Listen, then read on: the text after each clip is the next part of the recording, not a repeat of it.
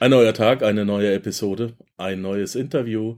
Blogger, Autor, Privatinvestor, finanzieller Tausendsasser und Extremdiversifikator Vincent Willkomm hat sich als Privatinvestor auf eine hohe Diversifikation seiner Investments spezialisiert und teilt als Finanzblogger seine Erfahrungen mit der Community. Vincent und sein Blog freakyfinance.net wurden unter anderem durch die beliebteste Finanzrocker Podcast Folge 2018 und Publikationen in der Tageszeitung Die Welt bekannt. Zusammen mit Sebastian Wörner hat er jetzt das Buch Das Einmaleins der P2P-Kredite, wie du richtig in Privatkredite investierst, geschrieben und kürzlich auch veröffentlicht. Kommen wir heute noch dazu. Hm, schon während seiner Ausbildung hatte er den Plan, früh in Rente zu gehen prinzipiell eine gute Idee. Lange bevor die FIRE-Bewegung, FIRE heißt Financial Independence Retire Early, in Deutschland Fuß fassen konnte. Durch smartes Managen seiner Finanzen, regelmäßiges Investieren, verschiedene Immobilienkäufe und viel, viel Durchhaltevermögen erreichte er im Alter von 40 Jahren ein zu 100 Prozent selbst geschaffenes Nettovermögen von über einer Million Euro. Vincent setzt auf eine Vielzahl von verschiedenen Einkommensquellen, während er seine Arbeitszeit im, im Angestelltenverhältnis Stück für Stück auf ein Minimum reduziert hat. Die teilweise ungewöhnlichen Ideen, um Einkommen zu generieren, teilt er ebenso in seinem Blog wie die detaillierten Einnahmen auf Monatsbasis, die nicht aus seinem Angestelltenverhältnis stammen. Das legt er wirklich offen. In seiner Transparenz sicher ungewöhnlich und nahezu einmalig in unserer Neid und über Geld spricht man nicht Gesellschaft. Aber genau das hat sich Vincent zur Aufgabe gemacht, über Geld zu sprechen und seine Erfahrungen als Investor zu teilen. Übrigens auch, wenn mal was gehörig schief geht. Und das ist eben sympathisch, ne? Absolut bodenständig und bemüht mit seinen Lesern auch einen persönlichen Austausch zu pflegen. Sozusagen der Blogger zum Anfassen, der Millionär von nebenan. Und Freaky Finance, der Supermarkt der Finanzblogs, sind nur einige Assoziationen, die die Community mit ihm und seinem Blog verbinden. Heute hat er sich die Zeit genommen, ist hier bei uns im Panzerknacker Studio und wir reden über einige verdammt spannende Themen. Und zunächst mal A, herzlichen Dank, Vincent, dass du da bist, dir die Zeit nimmst, um B, wie wie immer die erste Frage. Wie geht's dir? Hallo Markus, ja, erst, erstmal vielen Dank an dich, dass ich die Möglichkeit habe, hier heute dabei zu sein. Mir geht's ganz gut. Ja, alles ja. prima soweit. Und auch hier kommt wieder ein bisschen das Understatement raus. Mir geht's ganz gut. ähm, mein Lieber, du bist, du bist im Prinzip genau das, was ich mir wünschen würde erfolgreich durch Vorbild. Du machst genau das, was ich, was ich eben auch äh, immer propagiere. Hab viele ähm, Einkommensströme, wie man es auch in vielen Büchern liest. Aber was machen eben so wenige? Wieso klappt das bei dir und bei so vielen anderen eben nicht? Ich kann nicht für die anderen sprechen, aber ja, ich, ich schaue halt, ähm, was mich interessiert. Das ist im Finanzbereich, äh, ist das viel. Ähm, und wo ich die Möglichkeit sehe, ähm, Geld zu generieren, da probiere ich mich aus und ähm, da, wo ich sehe, es macht Spaß und funktioniert, bleibe ich am Ball und dann ist das eine neue Einkommensquelle für mich. Wie lange musst du am Ball bleiben, bis du merkst, dass es funktioniert? Das ist ganz unterschiedlich. Mal merkt man relativ schnell, dass es einem vielleicht nicht liegt oder dass es nicht so lukrativ ist, wie man vielleicht gehofft hat. Und äh, ja, auch äh, andersrum, manchmal merkt man ziemlich schnell, dass es gut funktioniert. Ähm, es ist aber auch so, ich bin relativ ähm, risikofreudig, also ich probiere auch ähm, etwas riskantere Sachen aus, wo man auch mal Geld verlieren könnte. Ähm, das ist wahrscheinlich auch nicht jedermanns Sache, aber ja, dadurch habe ich eben schon viele Sachen gefunden, die für mich funktioniert haben. Ähm, ja, in Zeit kann man das jetzt nicht pauschal sagen. Ähm, auch wenn es eben mal risikoreicher ist, versuche ich dann vielleicht erstmal mit kleinen Summen ähm, ja ein paar Testläufe zu machen und so weiter oder das, was ich dann probiere zu verstehen für mich und äh, wenn es läuft, dann gehe ich halt auch mit mehr rein dann.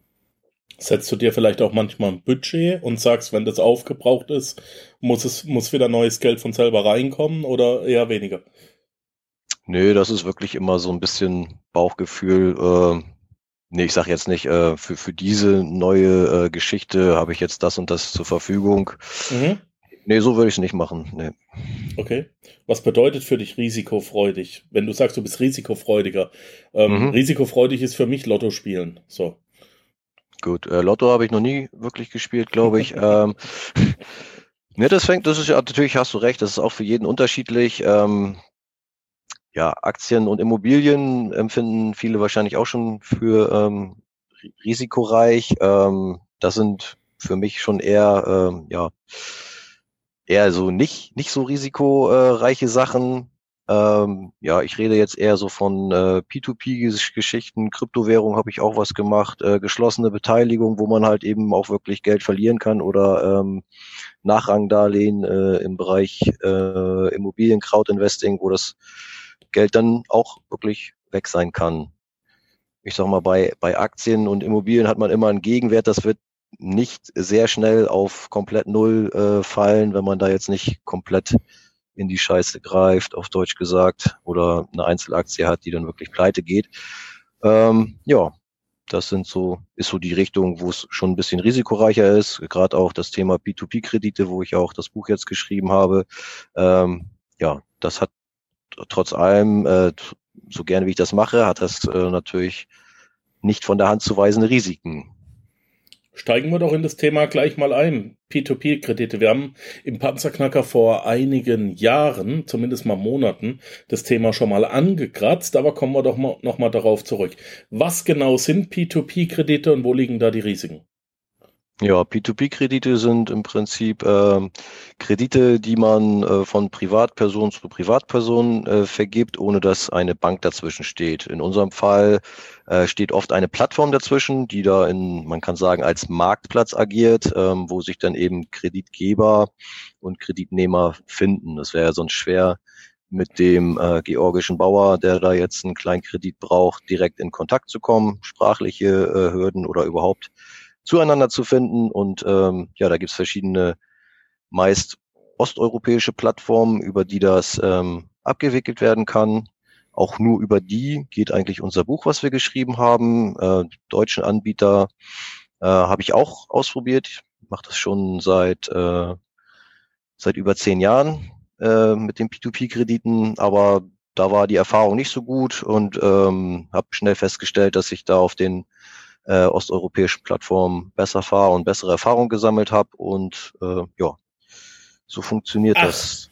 Ja, siehst du, das, äh, und, und jetzt hasste mich. Ich habe noch nie was von osteuropäischen P2P-Plattformen gehört. Wie, wie heißen die? Wer ist da?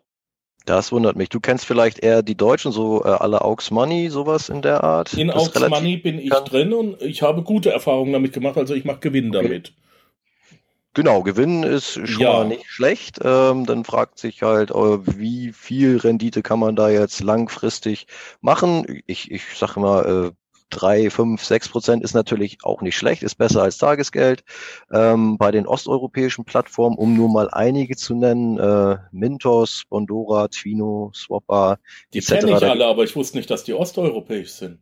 Ja, tatsächlich. Aha, okay, die, okay. Äh, fast alle konzentrieren sich da im Baltikum. Das hat sich so ein bisschen als P2P-Hochburg dort heraus äh, kristallisiert in den letzten Jahren. Verstehe. Okay. Das sind die Namen und dort haben wir, also Sebastian und auch ich, ähm, bei allen eigentlich äh, zweistellige Renditen jetzt über Jahre. Also das sind jetzt könnte man sagen, keine Zufallstreffer mal äh, Glück gehabt in einem Jahr und zweistellige Renditen gemacht, sondern eben jetzt über mehrere Jahre hintereinander. Und äh, meine Erfahrung eben bei den deutschen Plattformen, das ist ja nicht nur Aux Money, Aux Money ist da tatsächlich noch ähm, eine der besseren, aber da liege ich äh, zwischen drei und fünf Prozent, sage ich mal. Das äh, fällt jetzt aber auch mit der Zeit immer ein bisschen weiter. Ich investiere da kein neues Geld, ich ziehe da die Rückflüsse ab, weil ich eben festgestellt habe, dass ich da bei den anderen mehr rausholen kann. Ich verstehe, dann werde ich da auch mal deinen Empfehlungen folgen. in welcher Plattform würdest du einsteigen und warum? Und wo liegen die Unterschiede der Plattform? Ja, ich glaube, der Klassiker für Einsteiger und auch ähm, ja bei, bei den allermeisten inzwischen die beliebteste Plattform ist Mintos. Ähm, die haben meiner Meinung nach das größte und breit gefächertste Angebot. Ähm, da kann man allein auf Mintos kann man dann eben schon sehr gut diversifizieren, was ähm, ja auch so ein bisschen auch mein Steckenpferd ist. Ähm, breit aufgestellt anzulegen und bei Mintos hat man schon äh, eine, eine größere Anzahl von, von diesen Kreditanbahnern, die dann eben die Kredite vorfinanzieren. Das heißt, ähm, der Kreditnehmer kriegt sein Geld sofort von dem äh, Kreditanbahner und wir Investoren ähm, geben das Geld dann quasi wieder rein in den Pool, also durch ganz viele Kleinanleger. Jeder gibt jetzt übertrieben gesagt seine 10 oder 20 Euro dazu, äh, gibt das dann dem Anbahner, der das schon in Vorleistung gegangen ist, dem Kreditnehmer gegenüber. Ich verstehe. Genau. Ähm, Jetzt bin ich ein bisschen aus dem Konzept gekommen. Genau, ähm, man hat diese große äh, Anzahl an Kreditanbahnern alleine schon bei Mintos. Äh, man hat eine, eine größere Anzahl an Kreditarten, also man kann in Autokredite, in Immobilienkredite, in ähm, ja diese diese typischen Payday Loans und äh, kurz kurzlaufende Kredite investieren, Konsumkredite. Es gibt Factoring-Kredite, ja Landwirtschaftskredite, also tatsächlich für, für Getreidekrams und sowas. Also es gibt ganz unterschiedliche Sachen. In verschiedene Länder kann man investieren, also in, in äh, Leute oder Leuten aus verschiedenen Ländern Kredite geben, in verschiedenen Währungen, wenn man das möchte, also in Fremdwährungen, was jetzt nicht unbedingt empfehlenswert ist. Also, aber es ist, da sind die Möglichkeiten eben sehr vielfältig, allein auf Mintos. Da kann man eben auf einer Plattform schon sehr, sehr viel äh, anstellen. Da gibt es einen, einen sehr äh, ja, feinteiligen Autoinvestor. Das ist ja auch für die meisten interessant, dass die eigentlich einfach nur einmal ihre Einstellungen quasi tätigen müssen und dem Autoinvestor sagen, nach welchen Vorgaben der investieren soll. Also sprich, ich möchte nur in Kredite investieren, die mir mindestens 11 Prozent bringen, die maximal 12, 24, 36, also whatever Monate laufen, je nach Geschmack. Also das kann man alles eingrenzen. Man kann sagen, ich möchte nur in Kredite in den und den Ländern, in den und den Währungen. Ich möchte maximal 10 oder 20, auch wieder sehr individuell, ab 10 Euro äh, in einen einzelnen Kredit investieren, um eben da auch breiter zu streuen. Und allein das war ja schon bei Mintos damals immer das Problem. Ich glaube, angefangen haben, äh, bei, sorry, bei, ähm, bei Aux Money, also bei dem deutschen Anbieter, da musste man früher mindestens 50 Euro. Äh, jetzt sind es, glaube ich, 25 Euro. Ja, genau, 25. Genau, und das ist ja schon auch schon ein Unterschied, wenn man jetzt breit streuen will, was man auch unbedingt machen sollte. Es gibt Studien ab 100 Krediten pro Plattform ähm, tendiert das Ausfall, also das äh, Gesamtausfallrisiko oder dass man negative Rendite macht, dann gegen null. Und äh, dann kannst du es ja ganz einfach ausrechnen. Bei Mintos wären das dann äh, 10 mal 100 und bei äh, Aux Money dann jetzt 25 mal 100. Und dann kommt man ja schon auf ein höheres Kapital, was man bei der deutschen Plattform äh, einsetzen muss, um so breit zu diversifizieren, dass man dieses ähm, Verlustrisiko eindämmt. Nutzt du ähm, so ein ähm, Autoinvestor ähm, zum Reinvestieren oder rätst du eher davon ab?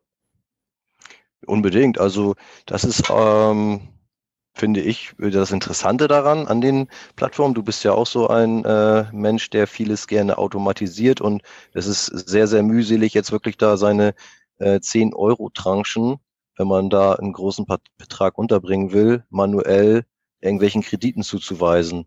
Ähm, ich weiß, wenn du ähm, hauptsächlich auf Aux Money unterwegs warst, da habe ich das tatsächlich auch gemacht, um auch wirklich ein bisschen Gefühl für den Kredit und den Kreditnehmer zu kriegen.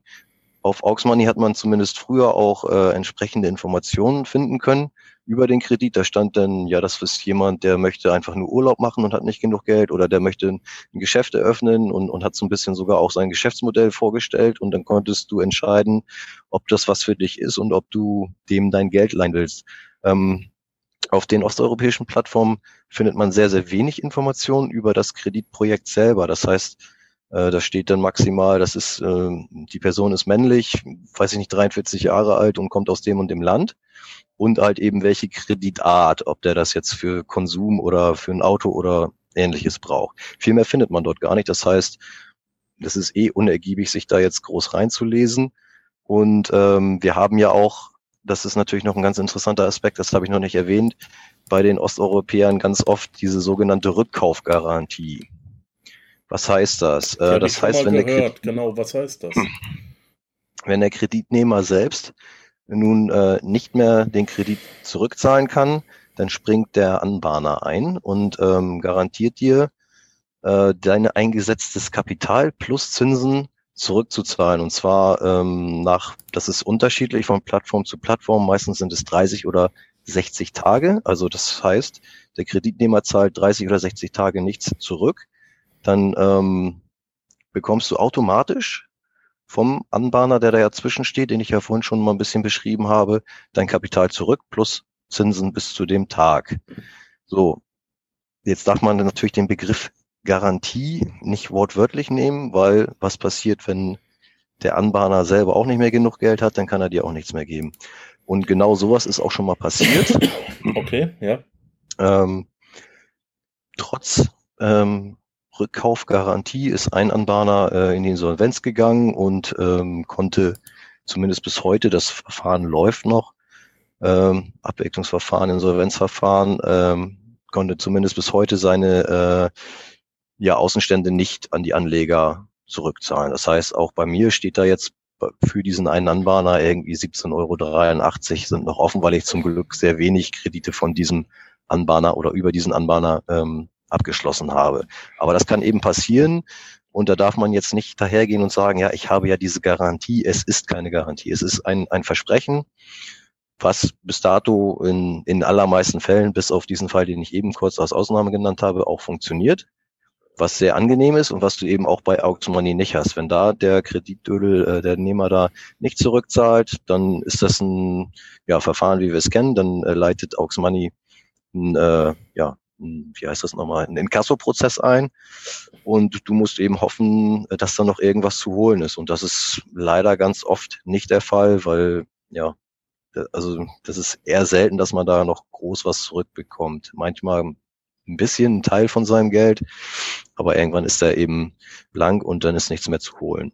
So, und äh, bei den Osteuropäern funktioniert das dann eben über die Anbahner. Die haben da so eine große Marge drin, die haben das ja einkalkuliert.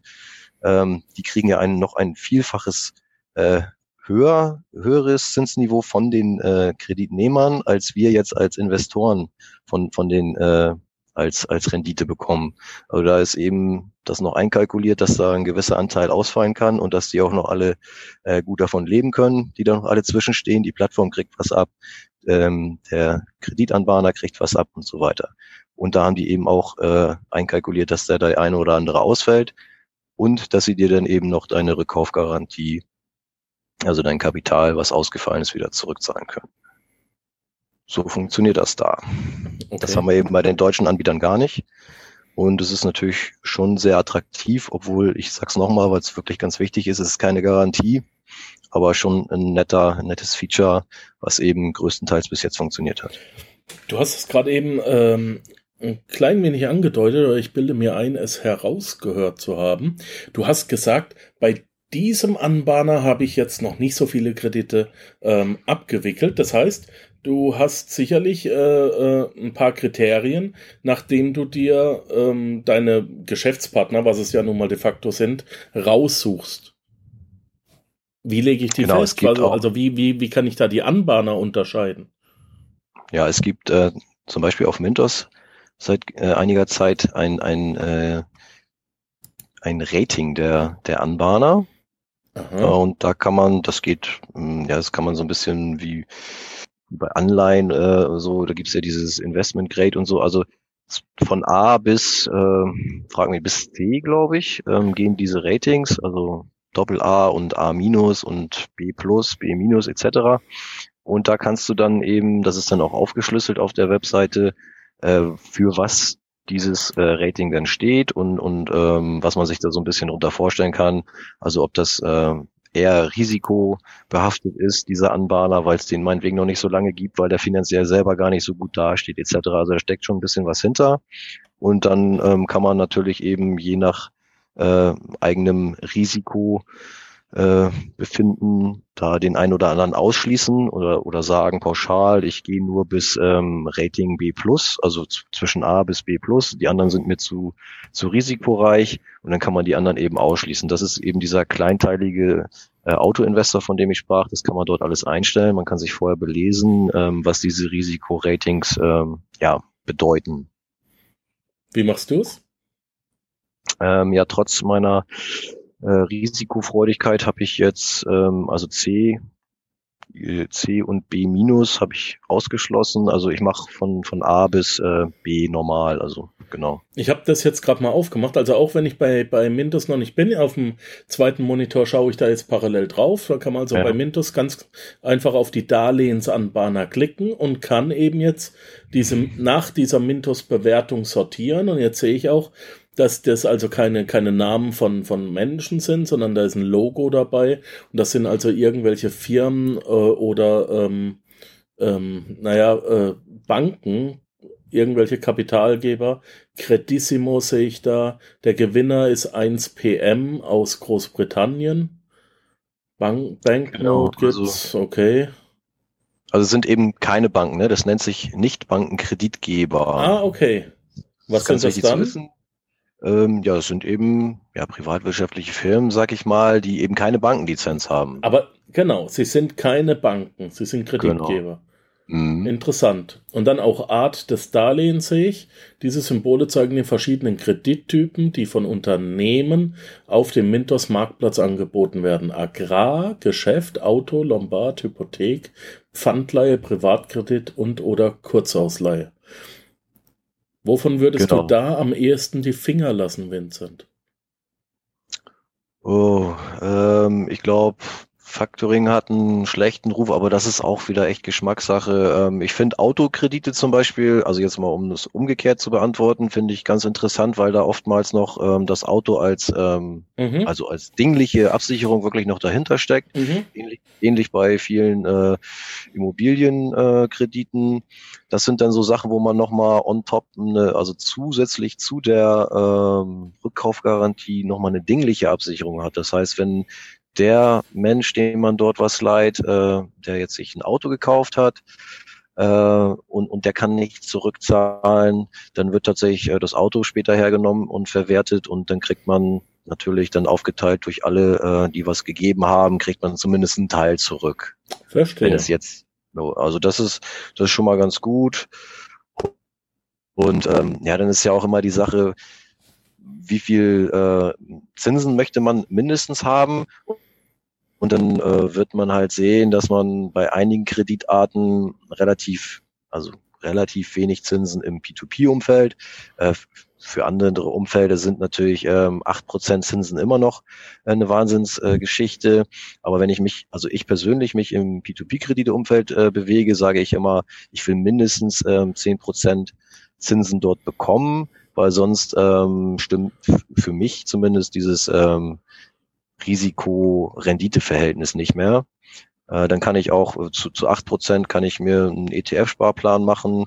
Ähm, da bin ich auch nicht super safe, aber ja, da habe ich zumindest, wenn ich das langfristig betrachte, äh, kann ich da auch meine meine acht Prozent äh, irgendwie vor vor Steuern Rendite machen und habe da ein bisschen besseres Gefühl noch als bei bei P2P-Krediten, die es ja jetzt auch noch nicht so ewig lange gibt. Aktien, äh, Wertpapiere ähm, gibt's gibt's schon ewig lange. Man hat so ein bisschen Gefühl, wie sich das in der Vergangenheit ähm, äh, ja entwickelt hat. Man sagt natürlich auch immer, dass die Vergangenheit keine Garantie für die Zukunft ist, aber wir gehen ja trotzdem davon aus, dass sich äh, Wertpapiere langfristig gesehen immer wieder erholen und, und sich positiv entwickeln, zumindest wenn man einen breit aufgestellten Fonds oder ETF betrachtet. Und äh, bei dieser P2P-Geschichte, die gibt's ähm, ja ein bisschen über zehn Jahre, wenn man äh, noch andere Teile der Welt betrachtet.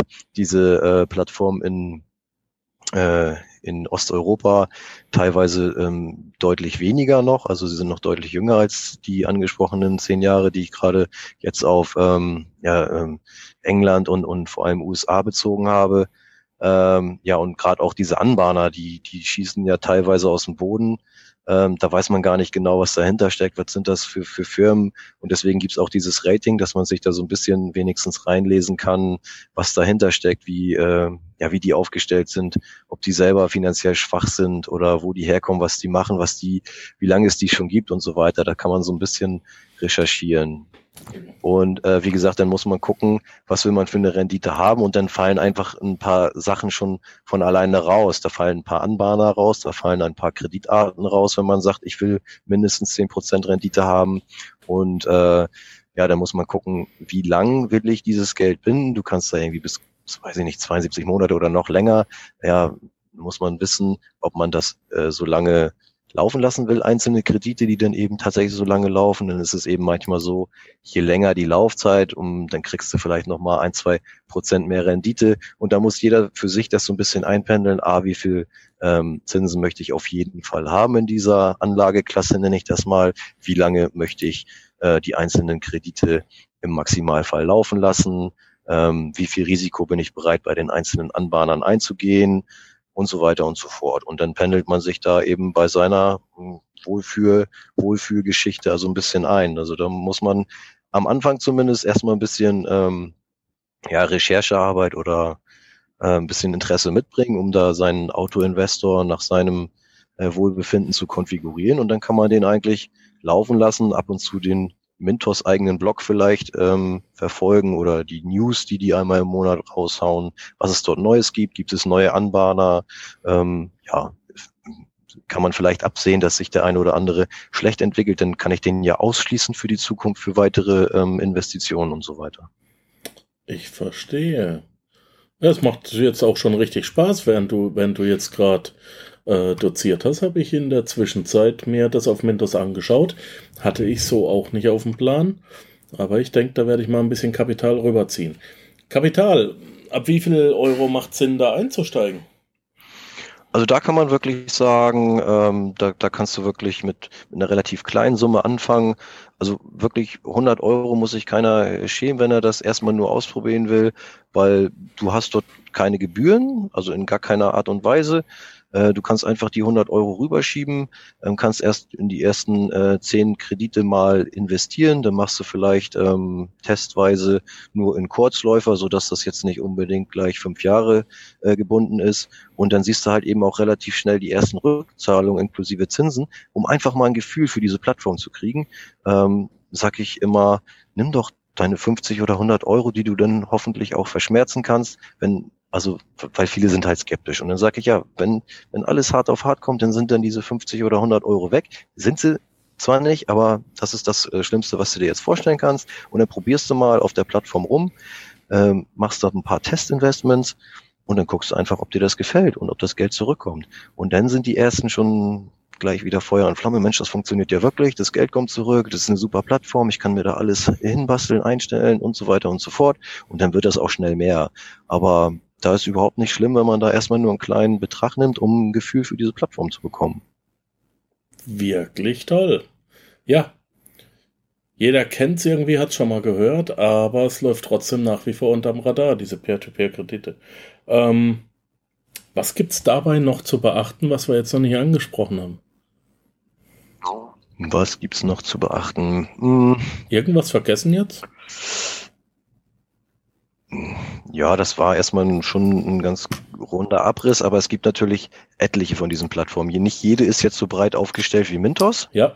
Es gibt auch welche ohne diese ähm, Rückkaufgarantie. Ist natürlich vielleicht auch wichtig zu wissen, dass jetzt nicht jede osteuropäische automatisch, also nicht jede osteuropäische P2P-Plattform automatisch eine Rückkaufgarantie anbietet oder eben auch nicht für jeden Kredit. Das ist zum Beispiel ähm, bei Mintos auch so es gibt diese Kredite, es ist auch die Mehrzahl, aber du kannst auch äh, bei Mentors Kredite erwischen, die keine äh, Rückkaufgarantie haben. Da ist dann wiederum die Möglichkeit, äh, ähm, höhere Zinsen zu bekommen. Äh, da musst du aber eben bereit sein, auch in Kredite zu investieren, ohne diese Rückkaufgarantie. Dann kannst du da 17, 18 Prozent, glaube ich, bekommen. Ähm, das kannst du aber eben in deinem Autoinvestor festlegen, nämlich Kredite mit oder ohne oder beides, je nachdem. Du kannst auch verschiedene, das ist natürlich auch ganz interessant, du kannst auch verschiedene Autoinvestoren loslassen. Du kannst nicht nur einen konfigurieren, du kannst auch sagen, ich mache hier ein Portfolio mit maximal 2000 Euro und die sollen aber nur mit ähm, Rückkaufgarantiekrediten bestückt werden und ich mache noch so ein kleines Risikoding mit, weiß ich nicht, 200, 250, 500 Euro und da gehe ich mal äh, ein bisschen mehr Risiko, nehme auch welche ohne Rückkaufgarantie und dann ist das ja alles vorher definiert, also eben auch vom Volumen her und dann, ähm, damit da nichts durcheinander kommt. Da kann man wirklich ähm, ziemlich klar alles abstecken, wie man alles haben möchte. Und dann gibt's eben auch ähm, Plattformen, wo man überhaupt gar keine äh, Rückkaufgarantie hat, zum Beispiel Bondora. Äh, da sagen einige sogar, das ist das echte P2P, also ohne Netz und doppelten Boden, weil da kannst du natürlich dann eben entsprechend auch höhere Renditen abgreifen. Also da sind die Zinsen höher, aber das Risiko natürlich auch. Das darf man eben immer nicht ähm, vergessen. Das kennen wir ja. Da, wo es mehr Rendite gibt, ist natürlich das Risiko auch immer etwas höher. Und dann gibt es noch ähm, so ein bisschen Sonderfall, das sind dann so äh, Immobilien-Crowd-Investing-Plattformen äh, wie Estate Guru zum Beispiel ist die bekannteste. Und da ist wieder das Interessante, wie ich finde, es sind immer immobiliengebundene Projekte und da steht dann immer irgendein Grundstück oder eine Immobilie ähm, auch eben als dingliche Absicherung dahinter. Ja. Es gibt ähm, dort keine Rückkaufgarantie, aber immer steht da ein, eine Immobilie in irgendeiner Form dahinter. Es muss nicht immer die sein, die dort gerade finanziert wird. Derjenige oder die Firma, die sich da den Kredit holt, hat vielleicht schon andere Immobilien oder Grundstücke und setzt die dann eben als Ersatzsicherheit ein und auf die wird auch im Fall der Fälle zurückgegriffen. Also es gibt da schon auch Unterschiede von den Plattformen her. Es ist nicht jede so groß und so ähm, feinteilig einstellbar wie Mintos. Es gibt welche, die haben gar keine ähm, Rückkaufgarantie. Es gibt zum Beispiel auch eine Plattform, die geben für alle pauschal, für alle ähm, Kredite 12% Rendite. Da brauchst du dann halt nicht groß überlegen, ich nehme jetzt nur 10 oder was weiß ich wie viel Prozent, sondern da gibt's pauschal 10%. Derjenige, der bereit ist, auf dieser Plattform mehr als 5000 Euro zu investieren, kriegt pauschal 12 plus 2, also pauschal 14 Prozent. Eben noch so ein Bonus für etwas risikofreudigere äh, Investoren, die bereit sind, auf einer Plattform auch mal ein bisschen mehr zu investieren. Also das ist ganz verschieden. Gibt es unterschiedliche äh, Konzepte und jeder versucht natürlich irgendwie so ein bisschen ein Alleinstellungsmerkmal vielleicht zu haben, um sich äh, von den anderen abzuheben. Das ist ganz klar, äh, ist jetzt nicht alles eins zu eins das Gleiche, aber vom, vom Grundding her funktioniert das alles so, wie ich das jetzt beschrieben habe. Ja, und da muss man eben auch gucken, einige sind neuer, einige sind schon etablierter und so weiter und so fort, wo man dann eben eher bereit ist, ähm, sein Geld zu lassen. Ne? Ob das jetzt eine so eine Bude ist, die sich vor zwei Monaten überlegt hat, wir sind jetzt eine P2P-Plattform oder ob, das, ob man das lieber macht bei Bondora, die es schon zehn Jahre gibt, etc. Also das ist, da muss man sich schon auch ein bisschen mit beschäftigen, weil es da äh, mittlerweile ziemlich viele Anbieter gibt. Ja, ähm, Wahnsinn, du hast, du hast das Thema bei mir jetzt gerade wieder wirklich hochgebracht. Es läuft seit einigen Jahren so ein bisschen im, im Hintergrund bei mir tatsächlich nur über Aux Money. Ich bin jetzt auch äh, parallel dazu nochmal in meinen Account rein. Ähm, da können wir ein bisschen Geld rausziehen jetzt ähm, ja. und, und das einfach mal rüberschieben. Finde ich Finde ich cool. Ja, danke für die neue Aufgabe, mein Lieber. ähm, ja, sehr find, gerne. Find also wie gesagt, ähm, außer den Autoinvestor, du bist ja jetzt auch erfahren und wirst den relativ schnell äh, konfiguriert haben für dich und deine Ansprüche und, und, dann läuft es eben durch. Das ist wirklich, finde ich, das Angenehme. Wir, wir reden viel von passivem Einkommen in der Szene. Ja. Ähm, ja, du, du hast es wahrscheinlich äh, noch besser perfektioniert als ich. Ich habe viel Arbeit mit meinen sogenannten ja. äh, passiven Einkommen, aber ähm, Schätzelein, ja, also, 14 Stunden Tag, sieben Tage die Woche. 14 okay. Stunden Tag ist äh, eben. alle, alle sagen, äh, äh, hau auf den roten Knopf mit Online-Marketing, mit Sell, mit jedem, mit überhaupt. Das ist alles Bullshit. Da, äh, Gut, nee, da freut mich, dass äh, du dann auch so ehrlich bist. Nein. Ich glaube, einige ähm, stellen das dann auch ein bisschen toller hin, als es ist. Ja. Also es ist Arbeit, darf man sich nichts vormachen. Aber worauf ich hinaus wollte, P2P-Kredite ist äh, nicht hundertprozentig passiv, aber einmal eingestellt das Ding, ab und zu beobachtet, was, was äh, tut sich auf dem Markt und vielleicht gegebenenfalls mal anpassen, wenn es irgendwelche News gibt oder Veränderungen, dass das Geld nicht mehr investiert wird. Da muss man dann eben auch gucken. Es gibt Phasen, gab es zum Beispiel im letzten Sommer bei Mintos. Ähm, da sind die Zinsen über alle Anbahner hinweg so ein bisschen äh, runtergegangen und dann hat so ein Autoinvestor, der pauschal auf 12 Prozent stand, eben nichts mehr gefunden, wo er rein investieren konnte, weil der macht ja nur das, was du ihm sagst. Also, wenn du ihm sagst, investiere nur in äh, Kredite ab 12 Prozent Zinsen und er, es gibt keine, dann liegt dein Geld halt eben rum und arbeitet nicht für dich und das soll es ja aber möglichst tun. Und da muss man dann vielleicht einmal im Monat reingucken, ähm, ja, wird das noch investiert oder muss ich da irgendwo mal was anpassen temporär? Und dann muss man eben auch beobachten, ja, bleibt das jetzt so, dass die nur noch zehn Prozent pauschal alle zahlen oder beruhigt sich das alles wieder und dann kann man den halt eben auch wieder nach oben justieren. Und genau so ist es zum Beispiel letzten Sommer gelaufen. Ähm, genau, aber kur äh, lange Rede, kurzer Sinn, relativ passives ähm, Ding eigentlich wirklich diese P2P-Kredite-Geschichte.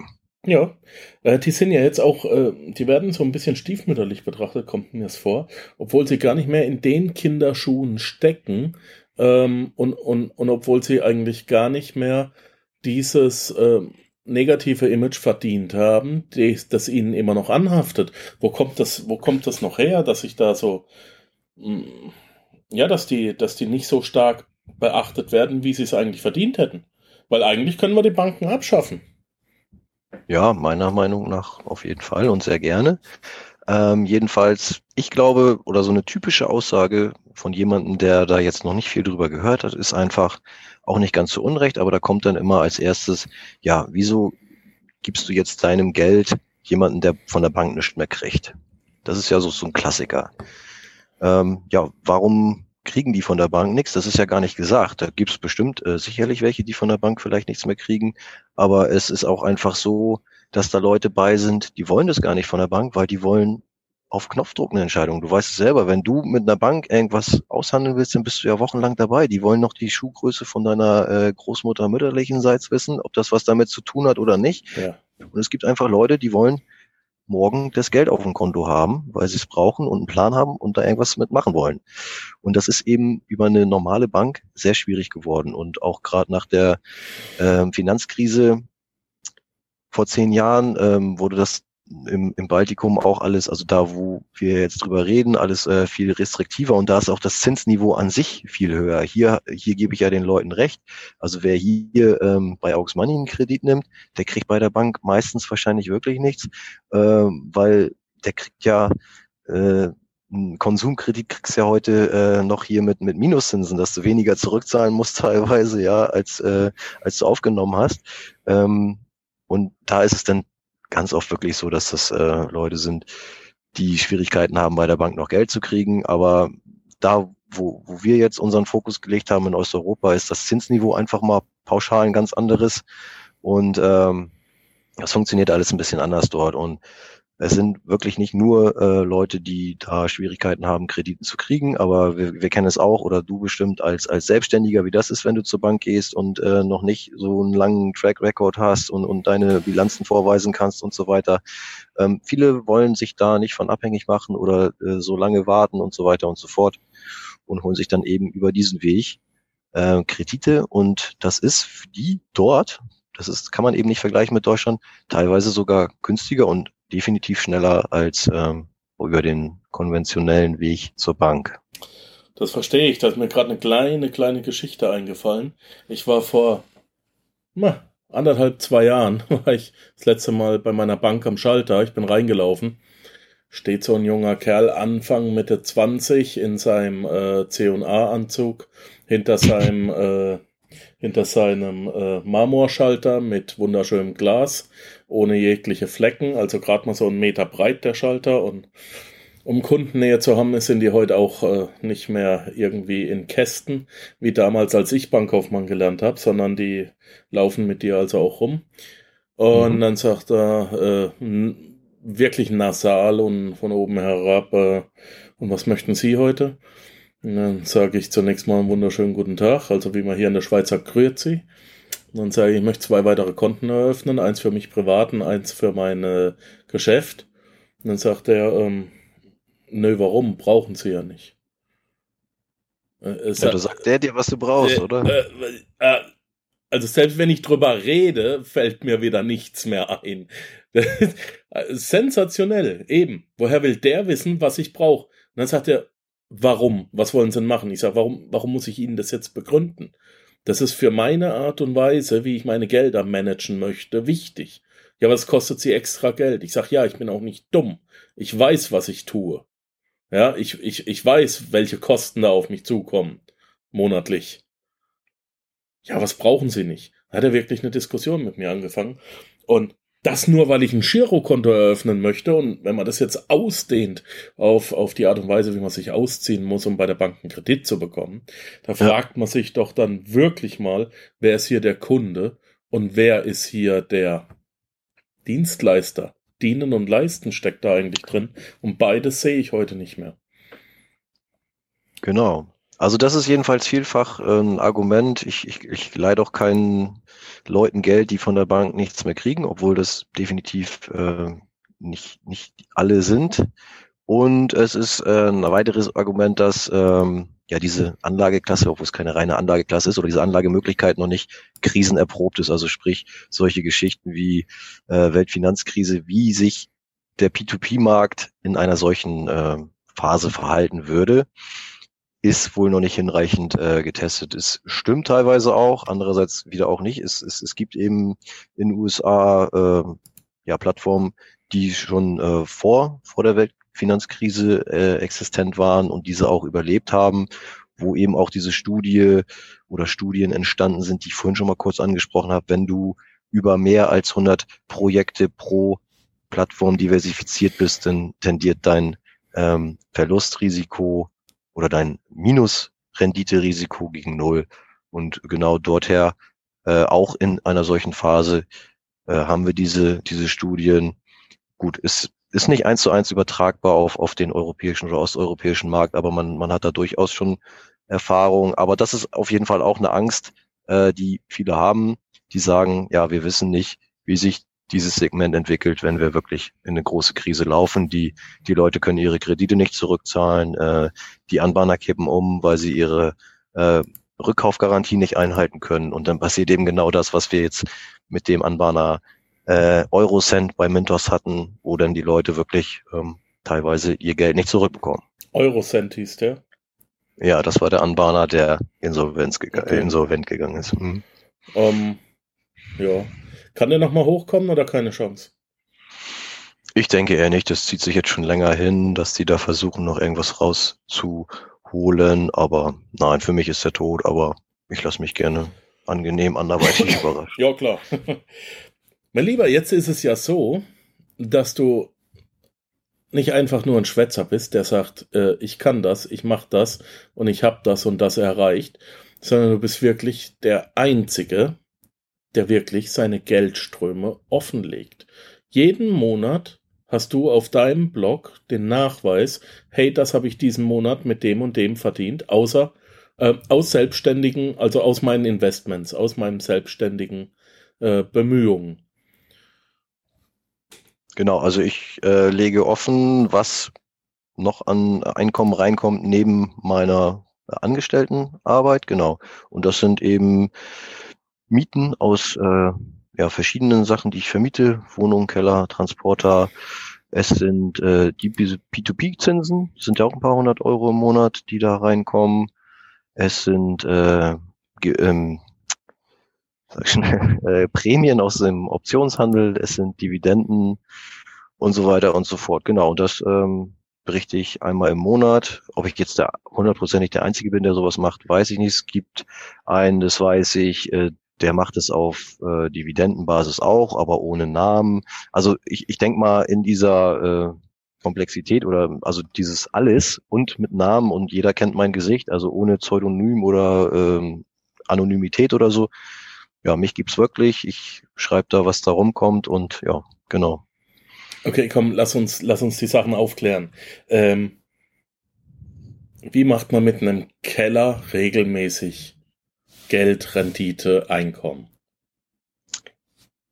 Ja, den kann man vermieten. Also jeder hat wahrscheinlich einen. Jeder oder viele von uns, so wie es bei mir auch der Fall war, hat den voller Scheiß, den man eigentlich nicht braucht, vielleicht. Und äh, den kann man ja auch ausmisten, vielleicht sogar noch einen Teil davon gewinnen bringen, verkaufen, spenden oder einfach nur zum Resthof bringen und dann hat man einen leeren Keller und dann kann man den vermieten für einen anderen armen Irren, der sein Zeug unterbringen muss. Und dann hat man schon klar, das ist jetzt, äh, das sind bei mir ganz oft äh, nur kleine Beträge, aber bei mir macht's halt die Masse. Ich mache halt alles Mögliche und da kommt dann eben so viel bei rum, dass es inzwischen weit mehr ist als über mein Angestelltenverhältnis. Aber ja, ein so ein Keller kann eben auch einen kleinen Teil dazu beitragen. Äh, wie viele Keller hast du? Ich habe ja ähm, viele Wohnungen und dann kann man äh, Fuchs sein und gucken, ob man die Wohnung nur als Wohnung vermietet bekommt, ohne Keller, also quasi den Keller von der Mietsache separiert und suggeriert oder sagt, es ist kein Keller dabei. Und äh, dann kriegt man im, eigentlich für die Wohnung trotzdem genauso viel, weil die Wohnung ja wird eben ganz oft an dem bemessen, an der Quadratmeterzahl der Wohnung. Dann hat man aber den Keller schon mal extra und man kann aber auch im Keller, zumindest in, in ich weiß nicht, ob es auf dem Dorf funktioniert, aber ich bewege mich da in Ballungszentren, wo eben auch Stauraum und Lagerfläche gefragt ist. Da kannst du äh, einen Keller um und bei für den gleichen Quadratmeterpreis vermieten wie Wohnfläche. Also so. normale, normale Wohnfläche, jetzt kein Luxussegment Wohnfläche, ne? Ja, ist klar, ist klar. Aber jetzt hast du schon mal aus aus einem äh, Einkauf hast du zwei Mietverträge gemacht. Das ist doch schon mal genau. ganz nett.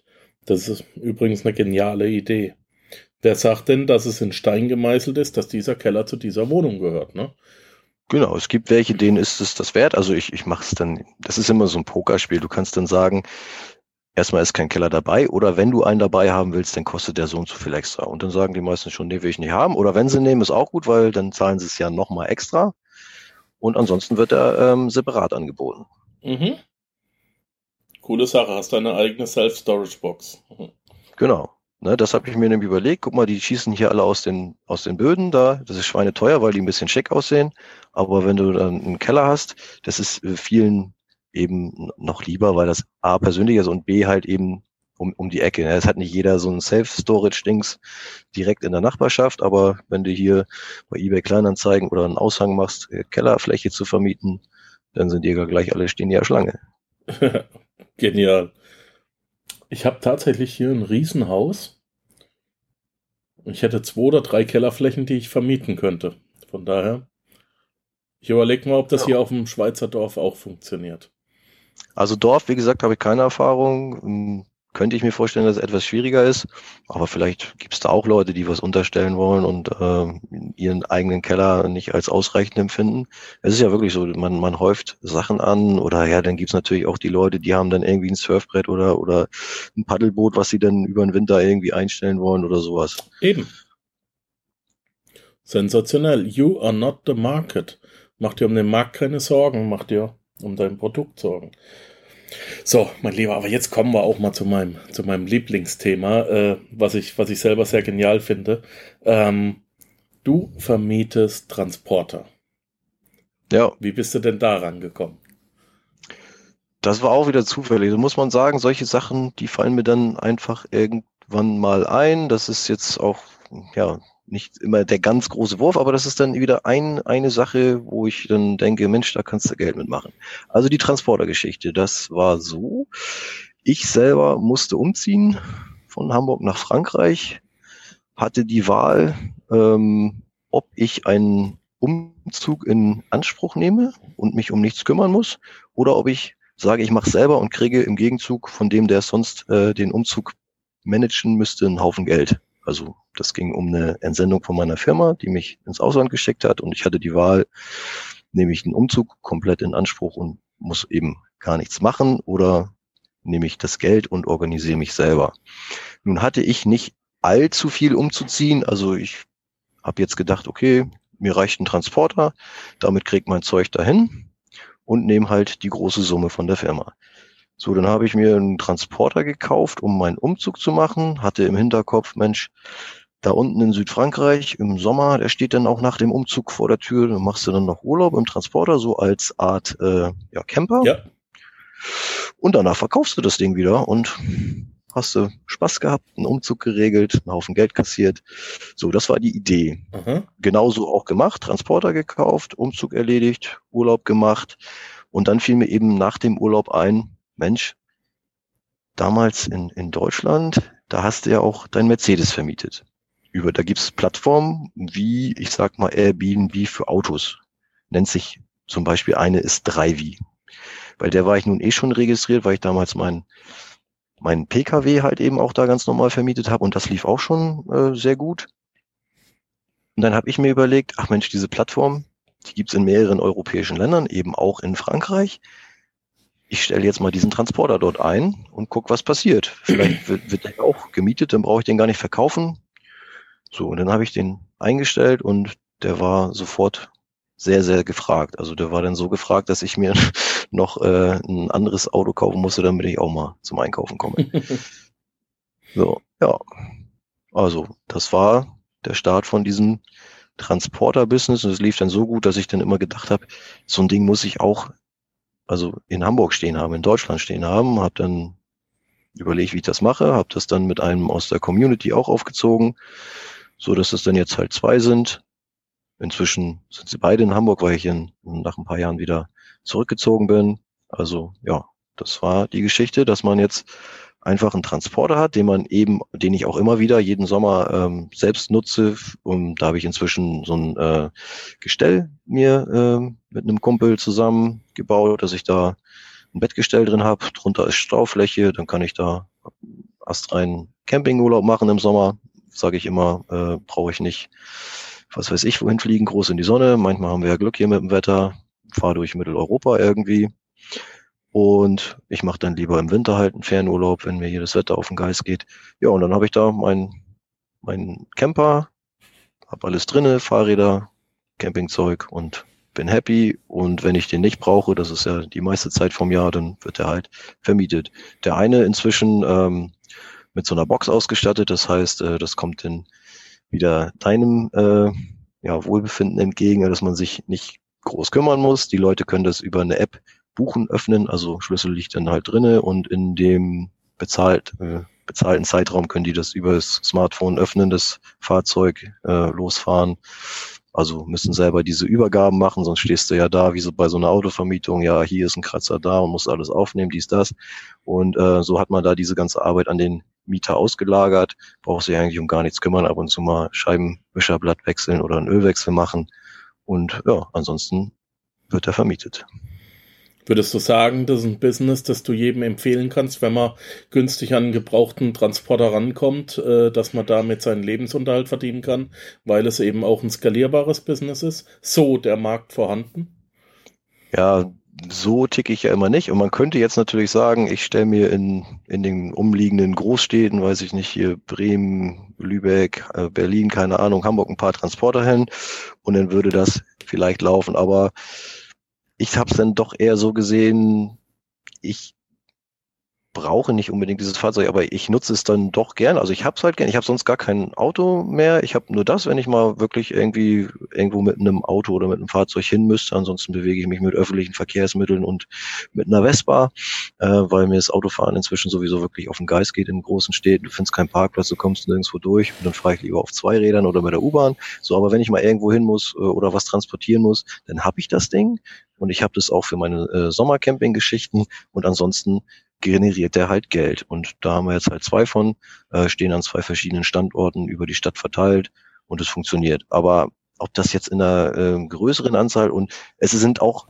beides keine Riesensummen, muss man auch dazu sagen. Klar, wenn man jetzt mehrere hätte, dann würde sich das alles aufaddieren, aber dann würde wahrscheinlich auch äh, der Aufwand steigen, weil du dann halt eben zehnmal Ölwechsel machen musst, zehnmal Wäscherblätter wechseln musst und irgendwas ist dann manchmal doch auch immer. Dann äh, hatten wir jetzt am, am Wochenende, ja, ich finde den Schlüssel im Fahrzeug nicht. Und dann, ja, rufst du den davor an, ja, wo hast du den hingepackt? Ja, da und da. Und die anderen sagen, ja, da finde ich nicht. Ja, und dann musst du da hin mit einem Zweitschlüssel und guckst dann nochmal selber und dann ist dann natürlich trotzdem da.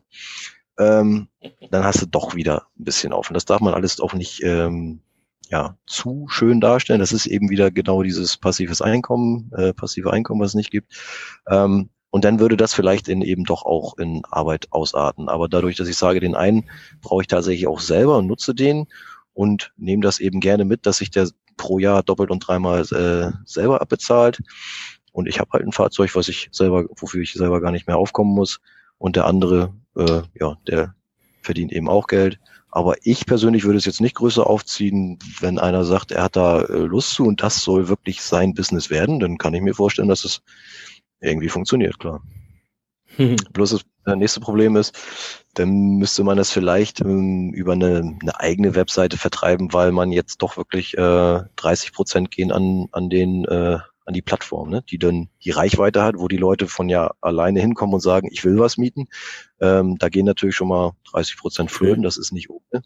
Äh, wenn du da ein Fuchs bist irgendwie im Internet und eigene Webseiten bauen kannst und irgendwie dafür sorgen kannst, dass die Leute zu dir auf deine Seite kommen, um so ein Ding zu mieten, dann wäre das natürlich gleich nochmal viel lukrativer, aber da sehe ich mich nicht. Ja, ähm, was für eine Art von Versicherung brauchst du und wie teuer ist die, wenn, wenn, wenn man sowas machen will? Da kannst du ja nicht die, die ganz normale ähm, private Haftpflichtversicherung aufs Auto laufen lassen. Genau, da hatten wir dann ähm, irgendwann auch Probleme und dann gibt's eben welche, die speziell dafür, ähm, okay. ja, die dafür geeignet sind, für ähm, Vermietungsgeschichten und ähm, das ist ja dann gewerblich halt einfach, ne? Genau. Ja, aber auch nicht unbezahlbar, ne? Nö, nö. Also das äh, geht dann trotzdem noch, je nachdem auch, ähm, da spielen dann auch deine, wir haben ja dieses Rabattsystem, also deine Prozente, wie weit du da schon runter bist. Und da ich eben ähm, sonst kein Auto habe, konnte ich ja die dafür einsetzen und äh, das geht eben auch trotz diesem anderen Tarif, äh, zählt das trotzdem mit rein und kann man die nutzen. Wenn jetzt natürlich einer ähm, sagt, ich habe noch, muss noch mein Hauptfahrzeug äh, versichern und, und nehme da die günstigen Prozente und steigt jetzt in dieser Transporterklasse, die jetzt teilweise auch dann teurer ist, ähm, dann kann das auch schon äh, ein Kostenfaktor sein, der auch nicht zu unterschätzen ist. Dazu kommt, in Frankreich war das auch so, da gibt es keine Kfz-Steuer, da war auch, ähm, da wurde das nicht unterschieden zwischen ähm, jetzt Transporter und Pkw, das war alles eine, eine Rotze da und total günstig und dann eben auch keine, ähm, keine Kfz-Steuer. Da rechnete sich das wirklich richtig fantastisch, während das hier in Hamburg jetzt nicht mehr so, so, so lukrativ ist, aber trotzdem immer noch ähm, was einbringt. Ne? Fair. Also in, in Frankreich war das, war das wirklich ein, ein Riesending und hier kann man das schon ein bisschen abgestufter betrachten. Soll ich mal aus dem Nähkästchen plaudern? Gerne. Äh, bei meinem letzten Umzug, den haben wir auch selber gemacht. Da haben wir uns für mh, hm, zwei Wochenenden, also zweimal zwei Tage, äh, auch einen Transporter geholt mit, mit ähm, allerdings Jetzt, jetzt nicht die Busse, die du hast, sondern wirklich Britsche mit Plane und äh, mhm. Ladeding. Das billigste, was ich hier in der Schweiz, ich bin ja hier in der Schweiz, gekriegt habe, war ähm, privat von einem, von einem Ding angemietet, von einem Metallbauunternehmen, weil die am Wochenende nicht gearbeitet haben, haben die ihren Pritschenwagen ja. vermietet. 250 Franken plus Sprit pro Tag. Ja. Das ist das billigste. Also normalerweise zahlst du hier in der Schweiz 400 Franken Tagesmiete. So. Genau, da muss man dann halt auch immer gucken, was der Markt so hergibt. Und es ist tatsächlich so, am Wochenende kriegst du auf, auf diesem Markt bei Autovermietung kriegst du keine Transporter, weil die ja. immer wochenweise im Voraus ausgebucht ja. sind. Wochenende will jeder zu Ikea, will jeder einen Umzug ja. machen, etc. Und dann stehst du, äh, also Wochenende haben wir überhaupt gar kein Problem. Da gehen die Dinger immer weg. Und äh, ja, dann das Zusatzgeschäft, sage ich mal, ist unter der Woche. Du kannst dann auch mit dem Preis spielen. Du kannst unter der Woche einen anderen Preis nehmen als äh, am Wochenende. Und so machen wir es auch. Und dann ja, kommt eben unter der Woche noch dazu. Aber Wochenende ist eine sichere Bank. Ich wohne hier auf dem Land, aber auch hier hast du am Wochenende so gut wie keine Chance, an Transporter ranzukommen. Was wir teilweise machen, wenn wir einen Transporter haben wollen, wir haben 50, 60 Kilometer von hier, ist äh, Österreich. Also wir fahren 50 Kilometer etwa nach Österreich, Vorarlberg, an Liechtenstein vorbei. Und dann gehen wir extra, wenn wir wissen, wir müssen was Größeres transportieren, gehen wir extra noch was äh, bei XXX Lutz kaufen, weil die eben kostenlose Transporter für den Transport äh, zur Verfügung stellen, aber auch immer größenabhängig. Ne? Du kannst nicht äh, ein kleines Beistelltischchen kaufen, dann einen großen Transporter wollen. Aber sonst hast du fast keine Chance, an die Dinger ranzukommen, wenn Wochenende ist. Und mhm. von daher schauen wir, Mensch, wir müssen da und da das abholen. Wie kombinieren wir das, dass wir das kriegen? Also von daher sehe ich da auf jeden Fall auch in Ballungszentren einen starken Markt, äh, den du dir da auch sauber erarbeitet hast.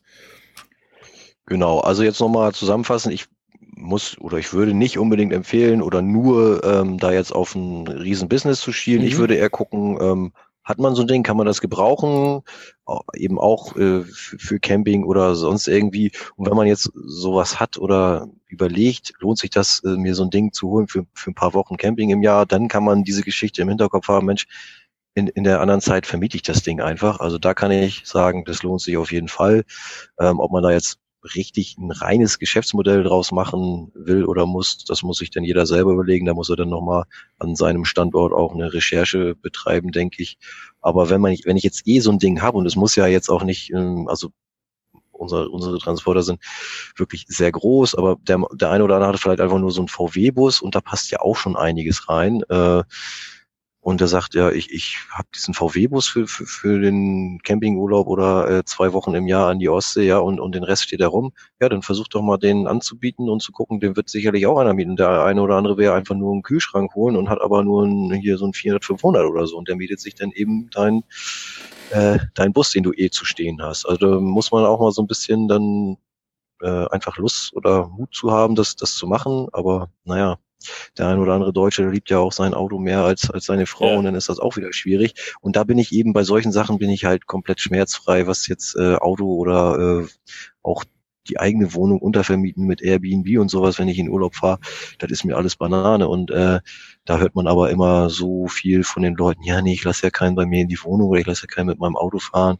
Ähm, ja gut, da bin ich halt komplett anders. Das spielt mir da in die Karten. Da, das ist dann äh, sind meine Geldquellen mitunter und da muss jeder wissen, was ihm da wichtiger ist. Ne? Lieber guter Freund von mir, ein ehemaliger Kommilitone, mit dem ich studiert habe, der äh, wohnt 15 Kilometer weiter, hat sein ähm, Schlampenschlepper haben wir es immer genannt, äh, der hat sein äh, Auto verkauft, um, äh, hat nach einem neuen geschielt und kam dann eben relativ günstig für 9.500 Franken, äh, kam der an einen äh, Opel-Transporter ähnlich wie du ihn mhm. hast. Der hat ihn jetzt eben auch hinten ausgebaut, äh, so dass er einmal umklappen kann und kann dann da schlafen, kann innen drin sitzen, hat einen kleinen Kühlschrank, einen Stromwandler oben äh, Ding drauf und macht dann eben, weil er unheimlich viele Überstunden schiebt, kann er dann auch äh, ab und zu mal einen Monat oder zwei frei nehmen und haut dann eben ab ans Mittelmeer runter oder äh, Südfrankreich mit dem Ding, bleibt stehen, ja. wo er gerade äh, Lust und Laune hat.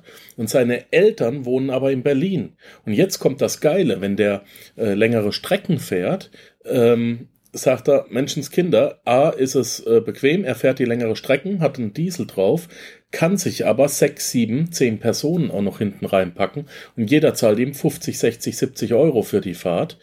Das summiert sich und jetzt hat er für die Fahrt 300, 400 eingenommen. Das heißt, wenn du längere Strecken fährst, überleg dir auch auf jeden Fall so ein Fahrzeug zu holen, weil dann kannst du sechs, sieben Leute mitnehmen, die dir äh, die sparen für die Fahrt, freuen sich, dass sie abgeholt werden und sauber fahren können. Und äh, du selbst fährst dann die längeren Strecken kostenlos, beziehungsweise hast auch noch ein bisschen Verdienst bei der ganzen Sache. Genau, also ich habe das äh, nur ein Dreisitzer dann, was jetzt den Transporter angeht, aber bei den langen Strecken, ich bin ja auch öfter von Frankreich dann gefahren, da habe ich auch immer über, wie heißen die noch, äh, ja, früher hieß die Mitfahrgelegenheit, ja, Mitfahrzentrale.de. Gibt's auch, genau. heutzutage. Genau, und da habe ich dann auch immer inseriert und da habe ich auch immer welche gefunden. Und manchmal findest du auch nur welche, nimmst du mir den Koffer mit da und dahin. Da muss man natürlich vielleicht nochmal fragen, was da drin oh, ist, aber. Ja, äh, grenzwertig, aber. Genau, dann, äh, ja, da kann man auch wirklich äh, coole Sache. Ein bisschen ja. sich die Fahrten versüßen. Man muss nicht immer so kompliziert denken, man muss einfach ab und zu ein bisschen weniger blöd tun, ne? Genau, das ist so ein bisschen meine Spezialität, aus dem Alltag heraus einfach solche Sachen zu finden. Ähm, ja, ich, ich gründe jetzt kein, kein Riesenbusiness oder habe die geniale Geschäftsidee. Ich gucke einfach, ne, was, was gibt es, was kann man machen, was hast du eh, woraus kannst du da ein bisschen noch was rausholen. Und genau, das teile ich dann mit der Community und das zeigt eben auch einer, dass ich so einer von denen bin. Also ich bin jetzt nicht abgehoben oder äh, habe groß geerbt oder so, habe mir das alles durch irgendwelche, ja, auch früher durch harte Arbeit und durch clevere Ideen und eben auch ein bisschen durch den Mut für einige Investments, den viele eben leider auch nicht haben. Äh, so ist das alles bei mir ein bisschen zustande gekommen. Vincent, schon wieder die Stunde voll. Menschenskinder, das geht ja schnell mit dir. ähm, ich finde es sehr sympathisch. In vielen, vielen Sachen sind wir Brüder im Geiste. Mich ödet beispielsweise das Autofahren selber auch an, weil ich einfach geistig dabei nicht herausgefordert werde. Ähm, ist aber auch mein Gedanke immer, immer, immer wieder, was habe ich gerade und wie kann ich es in Monetien umsetzen. Ähm, ich möchte hier an der Stelle einfach mal Schluss machen. Wir hätten das Ganze auch in vier Podcasts aufteilen können. Aber äh, ich danke dir ganz recht herzlich für deine Zeit. Ich finde ganz toll, was du machst. Äh, Wünsche dir auch weiterhin äh, den verdienten steigenden Erfolg, den du dir damit erarbeitet hast. Und ähm, möchte beschließen mit der Bitte, wenn du eine weitere tolle Idee hast, komm doch einfach mal wieder vorbei und erzähl sie uns. Sehr gerne, Markus. Also vielen Dank nochmal für die Einladung. War ein tolles Gespräch. Und klar, also wenn da Bedarf ist oder wenn sich nochmal wieder was Neues ergibt, kommen wir gerne wieder zusammen. Das machen wir. Jetzt nochmal der kleine Hinweis. Wie gesagt, Vincent hat jetzt tatsächlich auch ein Buch drüber geschrieben. Ihr habt den jetzt ein bisschen kennengelernt. Das hat alles Hand und Fuß, was der so macht. Wir haben auch in den Show Notes seine ähm, Verlinkungen drin. Wie gesagt, du kannst dir alles angucken. Du kannst mit dem Mann schreiben. Der antwortet tatsächlich. Ähm, das ist alles kein Problem, der hat ein Buch geschrieben. Schaut's euch an.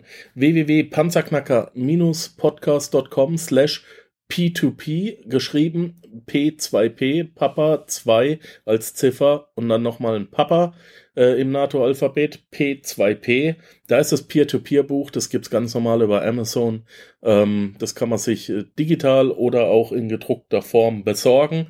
Das Wichtigere bei dieser Sache ist das Lesen und anschließend das Tun und das Handeln. Da werden noch ein, zwei, drei Tipps drin sein. Ich habe es mir übrigens auch besorgt. Da werden noch ein, zwei, drei Tipps drin sein, die wir heute nicht besprochen haben, aber die einem auch dann die Sicherheit und das wohlige Gefühl geben, äh, auf der einen oder anderen Plattform, auch die wir eventuell nicht genannt haben, ähm, gut unterwegs zu sein und sich gut aufgehoben zu fühlen. Nicht wahr? Ähm, ja. Ansonsten, danke, dass du dabei warst. Bleib gesund, mein Lieber. Und alles Gute für die Zukunft. Super, Markus, vielen Dank. Wünsche dir auch alles Gute. Ciao, ciao. Bis dahin mal. Ciao. Wenn dir der heutige Input gefallen hat, dann freue ich mich, wenn du diese Episode jetzt auf Facebook mit deinen Freunden teilst. Vergiss bitte auch nicht, das Archiv auf meiner Webseite unter www.panzerknackerpodcast.com nach älteren Episoden zu checken. Dies ist eine Markus Habermehl-Produktion. Bitte besuche mich auch nächste Woche wieder für eine weitere Folge vom Panzerknacker Podcast.